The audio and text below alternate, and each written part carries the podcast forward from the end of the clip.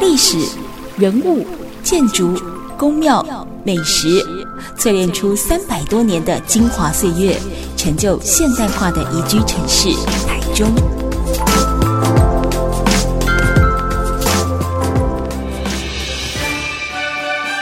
走进台中故事馆，处处有惊喜，句句有故事。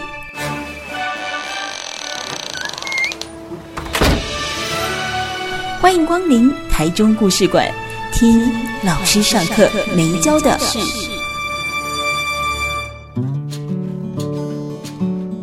Super 九九点一大千电台台中故事馆，我是念慈哦。在今天节目当中呢，我们再回到一个我们之前其实还蛮常谈，但很久没出现的地方，就是台中的这个中区哦。过去在这里有个非常重要的地标，就是我们的台中火车站。那这几年其实有很多的外形上的改变，人的流动的改变，跟在地生活的不同。那中区这个地方，我们过去也曾经谈过，它其实原本是台中相当热闹的一个重心点。好，但是因为工商时代的发达，跟包含整个交通路线破化的转变，也让中区这个地方的确有蛮长一段时间变得比较静默一点点。但其实这几年下来，包含就是在呃公司部门，甚至一些个人或团体的进驻之下，你会发现到中区的样态跟过去好像那种比较死气沉沉的感觉不太一样了。活动会有一些的青年，会有一些文创，会有一些市集，慢慢的进驻。那近期呢，我发现到了一个名为“柳川边上小日”。日子穿越时空的台中小旅行计划，它是来自于魏无畏生活美学饮食空间的板娘冬梅姐陈冬梅哦所发起的。那这一次呢，她带着她的最新力作来到我们节目当中，我们待会就请冬梅姐来好好的跟我们分享一下这个柳川边上小日子。那究竟中区这个地方，除了大家过去可能比较熟悉的老人。老屋 或者是老街之外，还有没有哪些新的东西可以让我们品尝姐？节目当中，我们欢迎到的是我们魏无畏生活美学饮食空间，同时他也是中诚再生文化协会的秘书长陈冬梅。冬梅姐你好，好，听众朋友们好，念慈好，你的声音好好听哦，幸好你不是当节目主持人。放心啦，抢不了你的饭碗。这个太专业了。阿弥陀佛。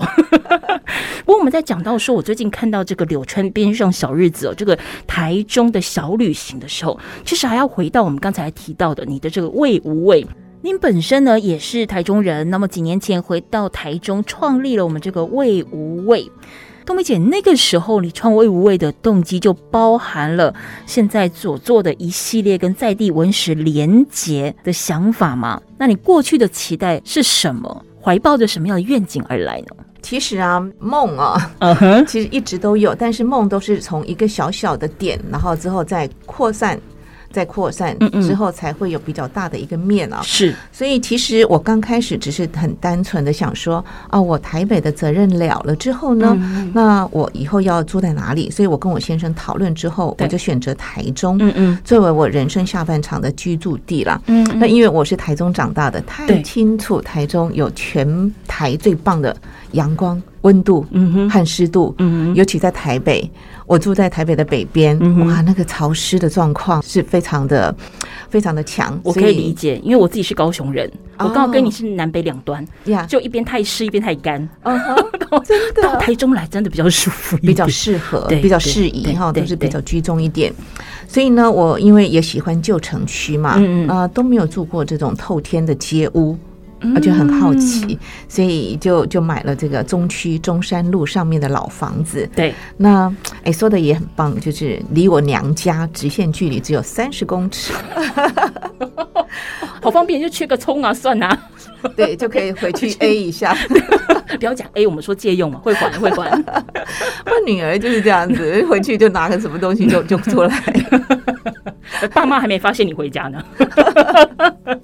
然后那时候呢，因为隔壁邻居啊，就是我买了房子之后，隔壁邻居他就呃很热心的拿拿了当时哈，对，就是中区再生基地，那创办人就是苏瑞碧苏老师嘛，对，你也曾经访问过，嗯，那现在呢就已经转型成成是忠诚再生文化协会，是。他们那时编的那个大墩报，嗯，我的妈呀，从那个时候开始，你知道吗？我才从人文历史的这个角度去认识自己成长的这个区块。嗯，所以我就猛猛的给他吞了好几期。可是你说大墩报那个时候，其实我看过他们，那都画的非常的精彩哦。对，那我的意思是说，你刚才提到一个，你从大墩报开始去深入的了解所谓中区的人文跟历史。可是你是老台中人哎，你是看到大墩报之后发现他说哦，原来我家附近有这么棒的地方，还是看到大墩报之后，你又才再次的又温习过，唤醒一些童年的记忆？嗯，其实童年的记忆哈，跟我后来看大墩报的东西其实是很不相同的。因为年轻、嗯、年纪很小，嗯哼，爸爸妈妈也没跟我们讲这些。对，好，我们是民国四十呃六十一年才移居到中区来的。嗯，对他们也不讲这些，也不是理很理解。对，那因为孩子嘛，孩子以前就是每天就上学，嗯嗯，我念忠孝，念居人，这样一路念上来。哦。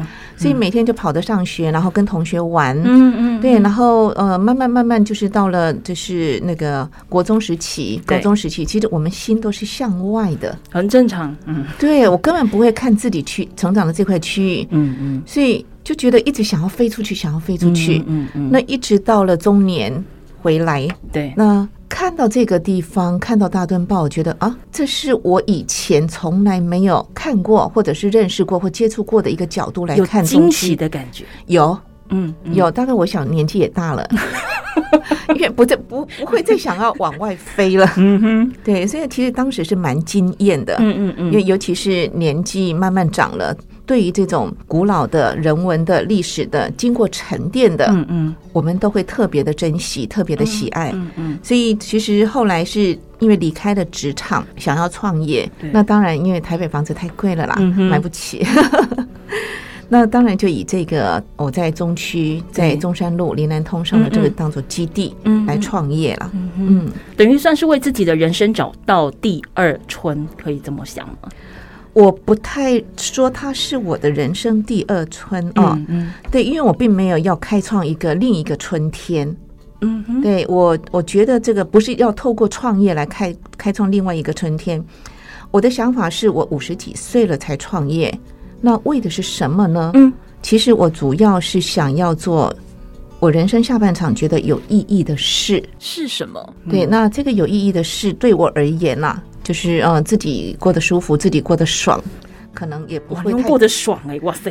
对，可能对，觉得也不是会很有价值，就是就是自己爽而已嘛啊。那我就想说，如果把自己照顾好，我也可以帮助别人，嗯哼，那可以间接如果能够照顾这个土地或社会，那不是更好吗？就是已经到了一个自我实现的层次了，都不为别人忙，为自己。对，三号有一点是这样子，就是当然还是从自己出发。嗯自己也会好，然后能够帮助别人，帮助土地。嗯，所以我觉得这样子的这种好，这种共好，才能够让我觉得是有价值的事情。嗯嗯，所以我当时离开职场之后去思考，就是从这个观点上面去出发。嗯嗯嗯。那冬梅姐，你刚才其实有提到，就是说在你离乡三十多年之后，再回到台中这个地方，那也因为一个因缘际会，看到了这个大墩堡，认识了这个忠诚再生基地，当时是基地。对。被它触动你心里面某一个我们讲柔软的角落，好了，发现哇塞，我的家乡哦，原来是这么的棒。这三十年其实是一个蛮长的时间呢。你觉得家乡的它的变与不变各有什么样的姿态？OK，我们先讲变好了啊。变是大家比较能够看得很明显的，人潮散去，嗯哼，繁华落尽，嗯哼。好，这个是很多人很多人拿来形容这二十几年的那个台中旧城，甚至就是尤其是中区嘛，嗯。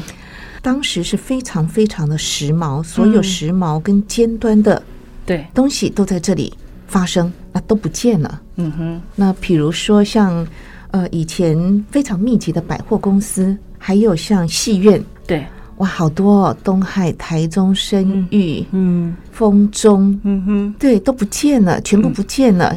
啊，剩下万代福，万代福也是最近收了。对对，有点对，有点心疼。嗯嗯，还有呢，那附近有非常多的酒家，嗯嗯，舞厅、歌厅，像我们以前呃，就是中学时候最喜欢玩的那个游乐场，还有冰宫，哦，都不见了。嗯嗯嗯，对，这些是好明显，好明显，就是在在那个时代非常尖端、非常时髦的东西都不见了。嗯哼，你有失落感吗？会有。会有那，因为在当时人潮是非常的拥挤的，嗯嗯，那像我们隔壁邻居或者是同学的爸爸妈妈，他们都会说以前哈，嗯，还没有开店，客人就等在外面要来买东西了。现在哪有？对，就是差别太大了。嗯，对，差别太大了。嗯，这些都不见了之后呢，多了些什么啊？我看到的是多了些老旧的房屋，那多了很多的把铁门关上的店家。嗯，以前是什么？是是黄金店面哎，要关关不下来。对。对你，你你要赶不走哎，赶不走。对，客人就 拜托你走，我要休息了。客人就在外面一直等着你开门，这样子。嗯，对啊，所以这是我看到的东西。然后街道也不像以前那么漂亮了。嗯嗯，对，这是我看到的主要的变化。嗯嗯。那另外一个我看到的变化是什么呢？就是跟以前或者是跟比较嗯没落的时候，嗯，不太一样的风景。其实你刚刚有提到，就是我发觉。走在巷弄之中，隐隐约约有一股新的气息，好像要萌发出来。嗯哼，它一直在缓缓的散出来。那这个是我看到些什么？看到公园眼科啊，我看到很多的文创店。那这种文创店呢，不见得都是年轻人开的。哎，有一些可能是古着，也是年轻人开的。然后有一些，呃，甚至是有想法的中年人开的。嗯，那都还蛮有意思的。店面不大，对。经营规模也不大，但是就很耐人寻味，那个感觉就像走在京都的巷弄间，你一转身。就发现这边有一家芳草，嗯，嗯，一转身就发现这边有一个明亮的窗户，嗯嗯，对，都值得你一个一个去慢慢的探索。嗯、我感觉到有这股这股新的气息出来，嗯嗯嗯，就是你在过去这三十年当中，当然你也会回到娘家嘛，你会回台中嘛，嗯、对，那你发现到的这个改变，是你这过去三十年呃来来回回的过程当中是逐渐发现的，还是等到你后来决心要回到台中来定居的时候？忽然让你有眼睛一亮的感觉，比较真切的一个感觉，真的就是我买了房子，嗯，买了房子之后呢，回来就会住的比较长一点，嗯嗯。那也决心要要在台中创业的时候，才真的比较花心思跟时间啊，去看这个区块。嗯，不过那个时候我真的吓一跳，嗯，因为我平常就是在台北上班，那回来的话，我就是全心全意，主要时间都是陪伴爸爸妈妈。嗯，我也没有那么多时间可以 outreach，嗯，去观察，去看那些不同的东西。哦，那带着爸爸妈妈，因为年年长了，然后行动不方便，我大概就会推着轮椅哈，或者是这样带他慢慢散步，都是在住家附近。嗯嗯。那我就是在柳川古道里面长大的嘛，所以我们就是在住家附近，还有就是跑医院。嗯嗯。所以没有那么多时间去探索。嗯嗯。真正感受是真的，就是在我买了这个房子之后，然后。决定要定下来的时候，对，嗯，对，那时候其实还蛮 shock 的，嗯嗯嗯嗯。好，我们节目当中呢，访问到的是冬梅姐陈冬梅哦，那同时呢，她也是中区必访的味味生活美学饮食空间的板娘，那她呢也加入了忠诚再生文化协会担任秘书长的工作。这个阶段，她跟我们聊到了最近她所推动的柳川边上小日子，它并不是一个纯粹的在地的小旅行，其实里面包含了非常多她返乡之后看待台中、看待中区的这些风景，有让她心疼的，也有让她惊艳的不同的改变。我们待会下一个段。回来就请冬梅姐再进一步跟我们分享。那么她觉得这个地方不变的精神又有哪些呢？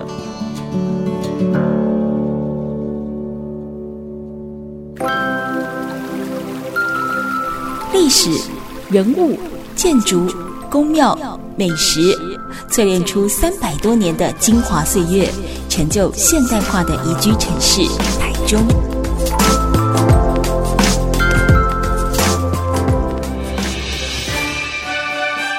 走进台中故事馆，处处有惊喜，句句有故事。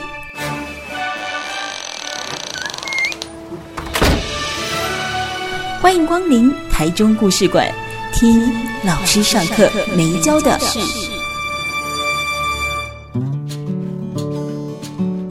台中故事馆，我是念慈。每个礼拜六的晚上六点，跟每个礼拜天的晚上七点，都会带大家呢认识一个老师上课没教的事。今天节目当中，我们访问到的就是来自于台中味味生活美学饮食空间的板娘陈冬梅，冬梅姐，她同时也是忠诚再生文化协会的秘书长哦。冬梅姐刚才谈到，就说你这三十多年来，一直到你定居下来之后，开始逐渐发现它有这么多的不一样。嗯、那么我回过头来讲，一样好了哦，除了父母亲长得一样之外，还有没有什么样的一个精神跟氛围是让你觉得说啊，纵使外面变得这么多，好像还有一些些是跟我的小时候、跟我的记忆、跟我的过去就是切不开的。当然有啊，因为我的娘家在这里啊，啊、哦，对，这个是不变的嘛，哈、纵使是啊爸爸妈妈都离开了，但是对，对我兄弟姐妹都还在，嗯嗯，啊，也都居，大部分都居住在这个台中这里，嗯。那我们讲比较不变的地方哈，我觉得就是很亲切，回来会很亲切，就是很多老店都在，嗯，比如说因为小时候嘛，就印象最深刻的当然就是学校同学，嗯嗯，还有呢就是吃的，嗯，对，人家曾经讲过，就是你的味蕾的记忆是一辈子的，真的哎，你会四处想要去找妈妈的味道、故乡的味道，对，记忆的味道，是的，对，比如说我举例来讲好了哈。我吃大米鸡嘛，台中人大家都吃大米鸡嘛，嗯哼，对啊，我先生那个就是台北人，嗯，来台中不知道多少趟了，他不吃就是不吃。哎、欸，我真的也没办法，不瞒你说，我吃过，刚到台中来嘛，你想说要去尝鲜一下，大家都吃，有没有？你也不是说不好吃哦，就不对劲。可是，哎、欸，我也是来台中之后第一次吃麻薏。啊，你本来看起来格格有没有？就是还绿绿格格的，然后里面可能会放那个鸭波啦，或者什么地瓜什么。哎，对，就想说这东西怎么能够把它放在同一碗呢？嘿，就后来也是人家带我，哎，我记得是去二市场，嗯，喝了一碗，可能真的是比较道地吧，不知道。哎，没有那种南宫脆米草温顺，对对对对，很温顺的就把它喝完，就觉得嗯，原来还是有好喝的。但短米羹真时至今日，我还是没有办法再去吃第二碗。这个也是我先生他一直很不习惯的，然后我孩子他带他们去吃，他们觉得这什么啊？但我就是爱，没办法，因为这就是故乡的味道。嗯嗯。那我觉得很棒的地方哦，还有一些老店都在的。嗯嗯。我觉得我念一念，可能会有很多人会勾起他哦，哇，很多很多的思乡情。对，比如说啊，就是沁园村还在吗？嗯哼，这是我生平第一次吃到上海菜，就是在沁园村。嗯，我也好开心，他还在。对。还有呢，凤林酒家巷子口的那一家短米鸡，我们刚刚讲短米鸡，对，我真的找到了，嗯，他的儿子孙子都接了，就那个阿桑的儿子孙子都接了，对，然后现在开在柳川边上，我就觉得很棒，对。然后呢，还有第二市场，你刚刚讲到的，嗯，对，马艺，对，还在，还在，罗巴崩还在，嗯哼。还有呢，我们小时候那个小学同学，他爸爸妈妈开的那个豆浆红茶，哦，还在，而且我们同学就是在那边卖。然后跟他的儿子跟跟他儿子媳妇在卖，对，这都还在。还有呢，台湾大道就是以前中正路上的哈，那个阪神本铺的蜂蜜蛋糕，嗯哼，对，它还在，而且它就不只卖那一位，嗯嗯，它卖到现在，对呀。然后很棒的地方是什么？你知道吗？我小时候啊，因为小学嘛，二年级、三年级，然后对，因为以前都是家里啊，对，有特殊的节庆，嗯，才会去买，才会去买，才会吃这样子的糕点，对。然后小朋友嘛，就是跑腿，对。然后我妈妈就叫我去买，然后去买就拿着钱去那边买，然后那时候就看着那个六十几岁的那个老板娘啊，那个阿嬷，你知道吗？这是我第一次看到做生意，她可以把自己的头发。打理的打理的非常整齐，像贵妇一样。对，然后衣服穿的整整齐齐，而且她是上妆的，嗯嗯，上妆的上的非常整齐优雅，嗯。然后她在那边卖这样的蜂蜜蛋糕，嗯，我当时印象就超级深刻，嗯嗯，我就觉得哇，好棒，好高级哦，嗯，对，像很棒啊，他到现在都还在啊，嗯嗯。还有呢，我很喜欢吃一品香豆干，嗯哼，他也在，对。对，虽然我们知道的其他的的豆干都不见了，嗯嗯嗯，但是一品香还在。嗯，嗯，而且他以前就是在那个中校国小，对，一出来后门的右边，那整大整片的广场就是他们的那个晒豆干的地方。嗯嗯，嗯，对，所以这个就让我觉得，其实我回来是非常熟悉的。嗯嗯嗯，我小时候的这些吃的记忆都还在。嗯嗯嗯，嗯，没有那种近乡情怯，不会耶，因为这个。过程当中，陆陆续续，因为回娘家，还是回到这个区块嘛。嗯嗯。那我们要吃东西、买东西，还是一样都在那个生活圈。对。像我过去有访问一些返乡者，不一定是青年哦，但我也可以请冬梅姐稍微来分享一下。因为其实为什么我刚才会用近乡情怯这件事情来讲？呃，很多人越年轻的时候都想要离家越远越好。可是离家到了某一个坎站，哦，可能是五年，可能十年，可能是更久，时机成熟了，心态成熟了，忽然想到说，哎，原来我最思念的地方是那个曾经想要逃离的地方。但是问题是，有些人回到家乡之后，忽然发现，哎。景物依旧，人事全非。我好像变成一个外人，要在回来这个家乡的时候，怎么去介入这样的一个场域？好，那所以我可能是从我熟悉、从我拿手的呃专长，我开始介入。我希望说，我可以在有什么样的方法可以跟我的家乡产生连结。好，那或许像呃冬梅姐，你可能就从喂喂开始，从饮食开始，希望能够跟这个地方再产生更多的关联。冬梅姐，那你呢？你回到家乡之后，为什么会采取用饮食的方式出发？饮食其实是我跟我过去生活上的应用产生连结，嗯嗯，不见得是跟台中中区的家乡连结，嗯哼，对，因为以前在资讯业嘛，嗯，那说实在身体耗损比较大，对，那一定会产生问题的啦，嗯，对，离现在大概已经有二十几年了哈，我是靠自然饮食在保养身体，嗯嗯嗯，那我觉得这个事情是对的，对，这个刚刚也提到就是我想做有意义的事情，嗯嗯，那那个着眼点、那个出发点、那个切入口，实际上就是饮食，嗯嗯，因为。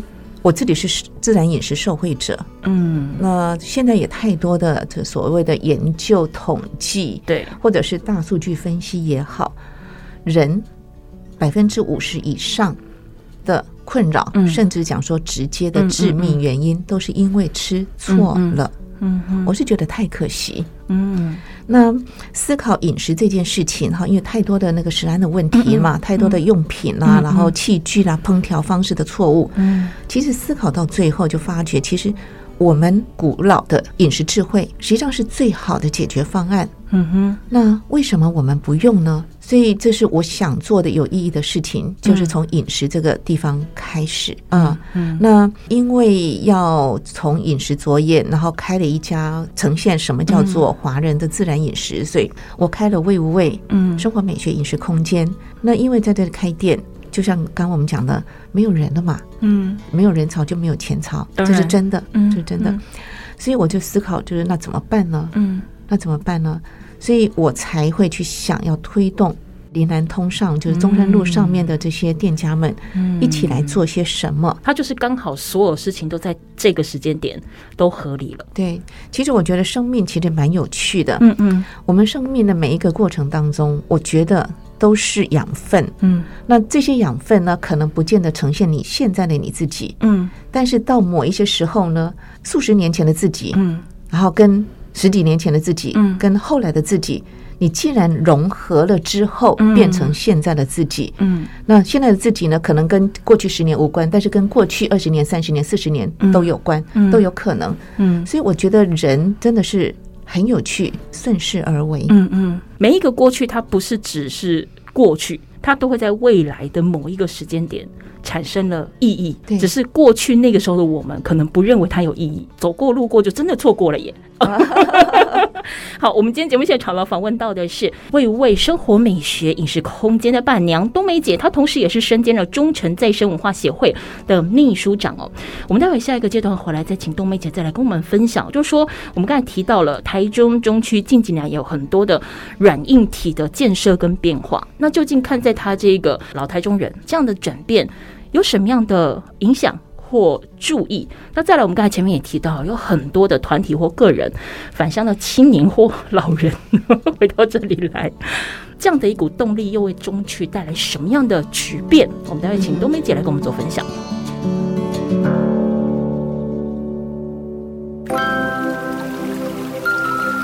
历史、人物、建筑、宫庙、美食。淬炼出三百多年的精华岁月，成就现代化的宜居城市台中。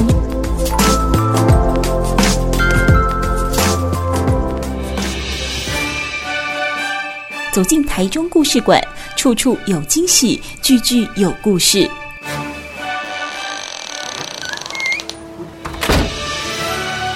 欢迎光临台中故事馆，听老师上课没教的事。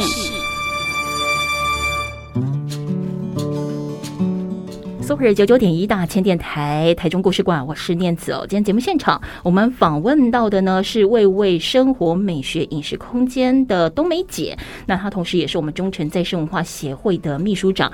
那么其实这几年下来，协会跟包含冬梅姐哦，在中区这边推动了非常多的。活动概念跟想法，那包含有很多的学校或团体，其实都会进到中区这边来。一来想要研究，二来想要探秘，那三来也希望说能够为中区带动一点的动力。像我知道，就过去，比如说像东海大学，他们就一个非常完整的计划，进到中区去挖宝。好，也做了很多的课程，也跟很多在地店家合作，不，也还有台东教育大学。对对对对对，嗯，有很多的这个学生们，他们不管是因课程而来，还是有很多我也知道后续是为了自己的兴趣而留下来的，好多好多。那我想东梅姐待会也可以一一来跟我们做分享。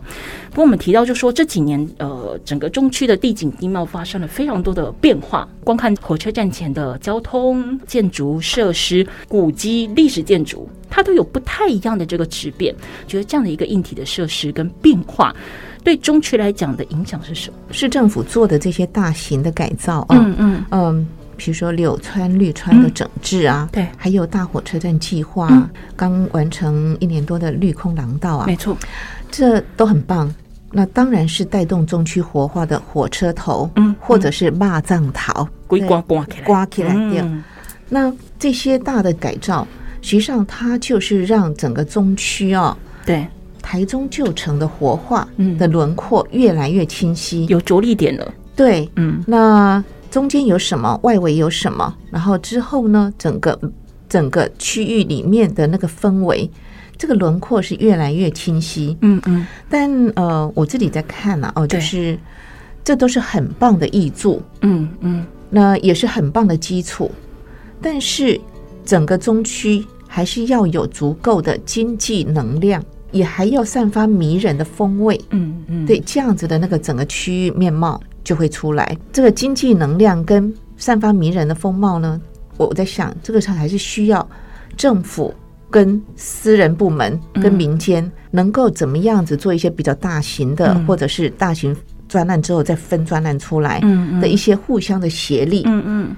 那甚至也还要有更多的民间的力量能够进来，嗯嗯，才能够让我们刚刚谈到的经济力，好经济的能量，让整个街区，整个区域能够散发那个迷人的风韵，好不同的这个产业或者是店家，或者是不同的这些活动，人能够长期进驻在这个。区域里面，嗯嗯，这些变音都不会是平行线，它必须是交叉线，才能够有这个交互的作用。对，不管是人，不管是钱，不管是产业，不管是。软硬体设施，甚至它的经济活动，它都必须是交织而成、交错的，它才有可能会产生呃不同的大大小小的影响。嗯，有了这样的一个软硬体设施之后，我有了框框在那里，嗯，有没有人去那边活动，或者是有没有人知道他去怎么使用它？嗯，比如说我买了一个新的家电跟家具，哎。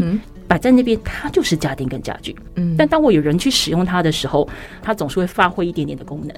这几年，包含中诚再生文化协会，包含东梅姐，包含我刚才提到的有很多的，呃，像是东海中教大等等的学生，哦进到这样的一个场域里面来，甚至包含有一些返乡的人，像过去冬梅姐所观察到的这些令她很感动的街角的小亮光，我们讲分镜合集了。嗯哼，你觉得这一股人的力量进来之后，为中区带来哪一些的质变，或者是它是不是也推动了中区往某一个方向前进？我觉得你说的很好，这也是我感受到的。它真的就是提供的就是一个很大的值的提升，嗯嗯，就是在质变的方面，嗯嗯。那我们讲说，呃，台中旧城对风华再起，嗯嗯，那它风华再起是像过去的那一股风韵再起，嗯，还是呢，我们是搭配了现代的另外的一个风韵？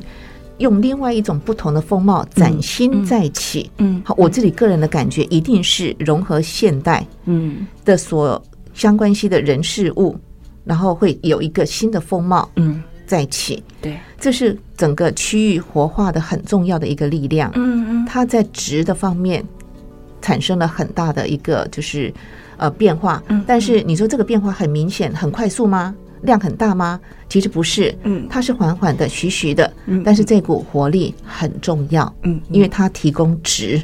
我有理想，我有想法，我有目标，但是你要发展出什么样的动作，你用什么样的步调或行动去落实，是不是能够符合这个地方的现在的氛围，他要的样子？我想在地的居民很重要。大家都很有心，包含像冬梅姐，你虽然也是老台中人，但是毕竟离乡背井过这么久的一段时间，可能不是长期在这边运作，这是一点。那再有心，包含像我们讲的大学的学生跟着计划而来，在地的文史工作者，好，甚至说返乡的这个创业的青年，我好想哦，好想把这边再变得更漂亮。我知道它是个璞玉，我知道它是个未经雕琢的钻石，我希望它变得更漂亮。可是，在地的人如果不以为意，怎么样去达成？你的观察是什么？在地的店家或者是居民，他们是很欢迎的，嗯嗯是很欢迎的。那嗯、呃，大家都认为一定要集市、就是假期，嗯嗯，啊假期啦，哎假期，而且就是大家互相聚集在一起，嗯、就是就像我们讲的一个 cluster 嘛，嗯嗯嗯，有一个聚落在那里一样，就是要要假期。那个经济才能带来人潮，才能够带来经济的能量。嗯嗯嗯。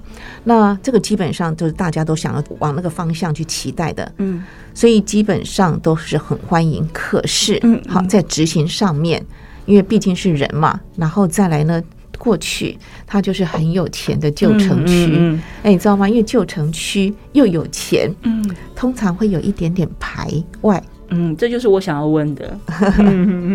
当地居民他们当然就是希望说能够再恢复到光荣荣景啊。嗯哼，我也当兵喝给我什么不爱？嗯，就是讲浅白一点是这个样子。他们的期待是什么？又如何把你们的呃目标跟他们的期待可以放在同样的一个平台上面？这个需要经过时间来磨合。就以我个人或者是我们协会嗯所就是在中区所做的这些事情呢，对，那呃我们。真的还在磨合的过程当中，嗯嗯，因为这里面其实人有太多的复杂的想法了，嗯嗯，呃，像以前那样子的繁华，然后人潮能够进来，然后大家就是很好做生意，嗯，大家都这么想，嗯，可是呢，每一个想的，嗯。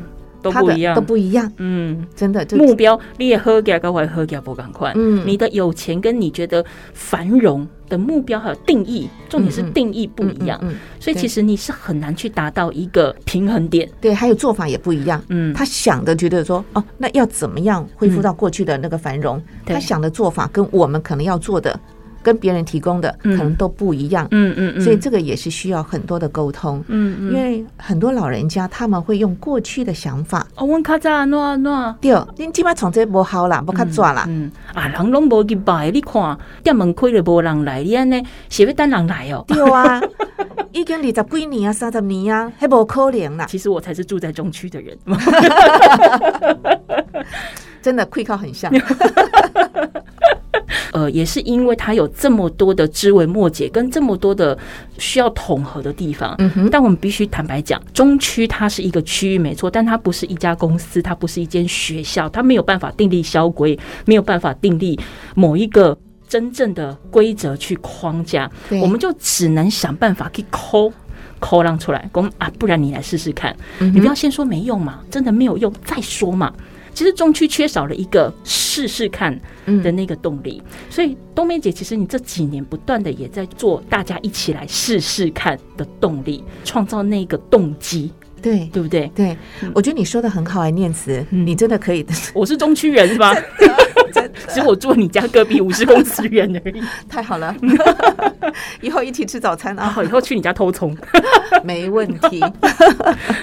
对，真的是这样啊！我就觉得这个旧城区有它可爱的地方。嗯，那我们在，这是我的经验啦，因为其实就我我一直在串联嘛。就从二零一七年底回来之后，就一直在串联。对，所以这是我的经验，就是人本来就是爸爸种，嗯，白白种，嗯，那我们就找有相同想法的人，嗯，然后他也愿意多付出一点的人，嗯嗯，我们从这小撮人慢慢慢慢去凝结共识，凝结力量之后，再慢慢扩散，嗯。啊，只能用时间，然后从小到大。嗯嗯，对，嗯。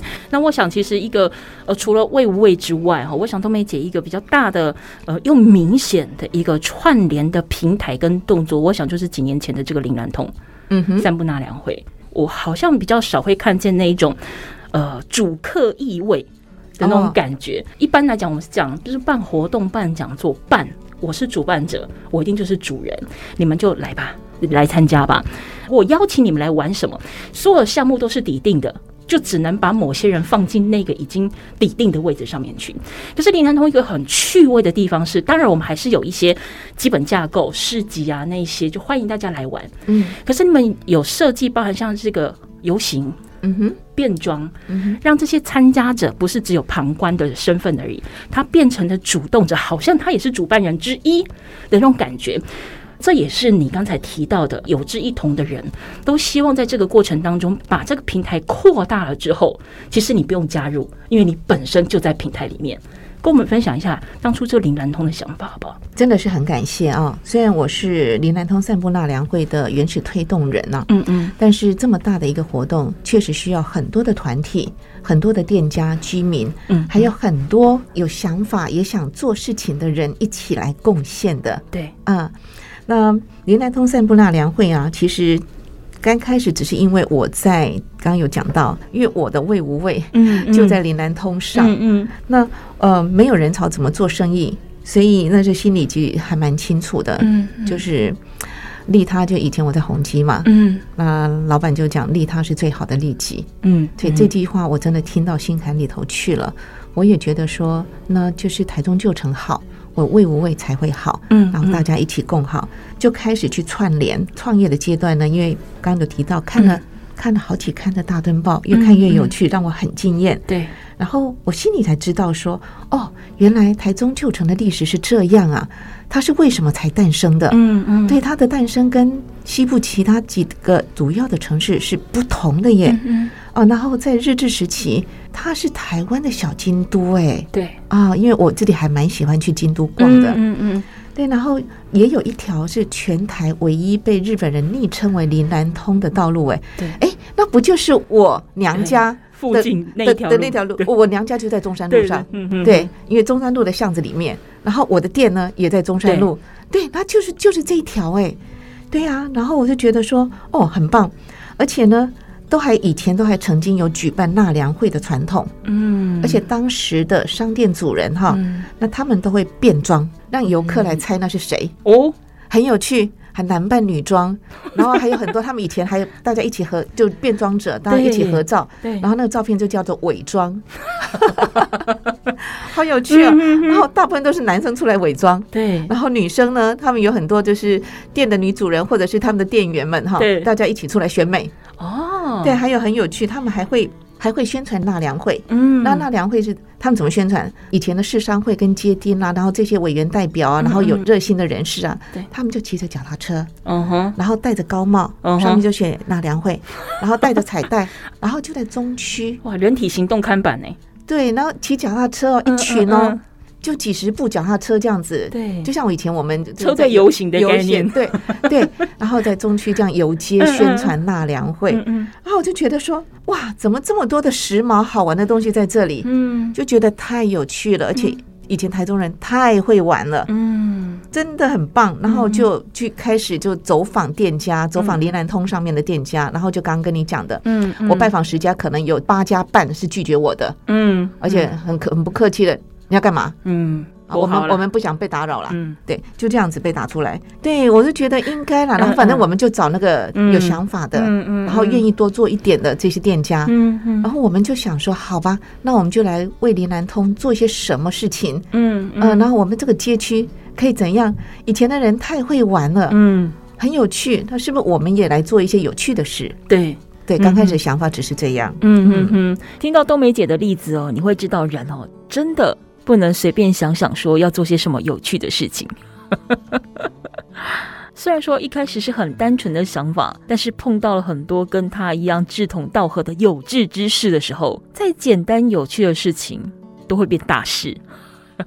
好，我们待会下一个阶段回来再继续，请冬梅姐来跟我们分享，在疫情之下哦，林安通散步纳凉会这个过去冬梅姐简单的想法。却已经连续到今年可以是第四届来举办了。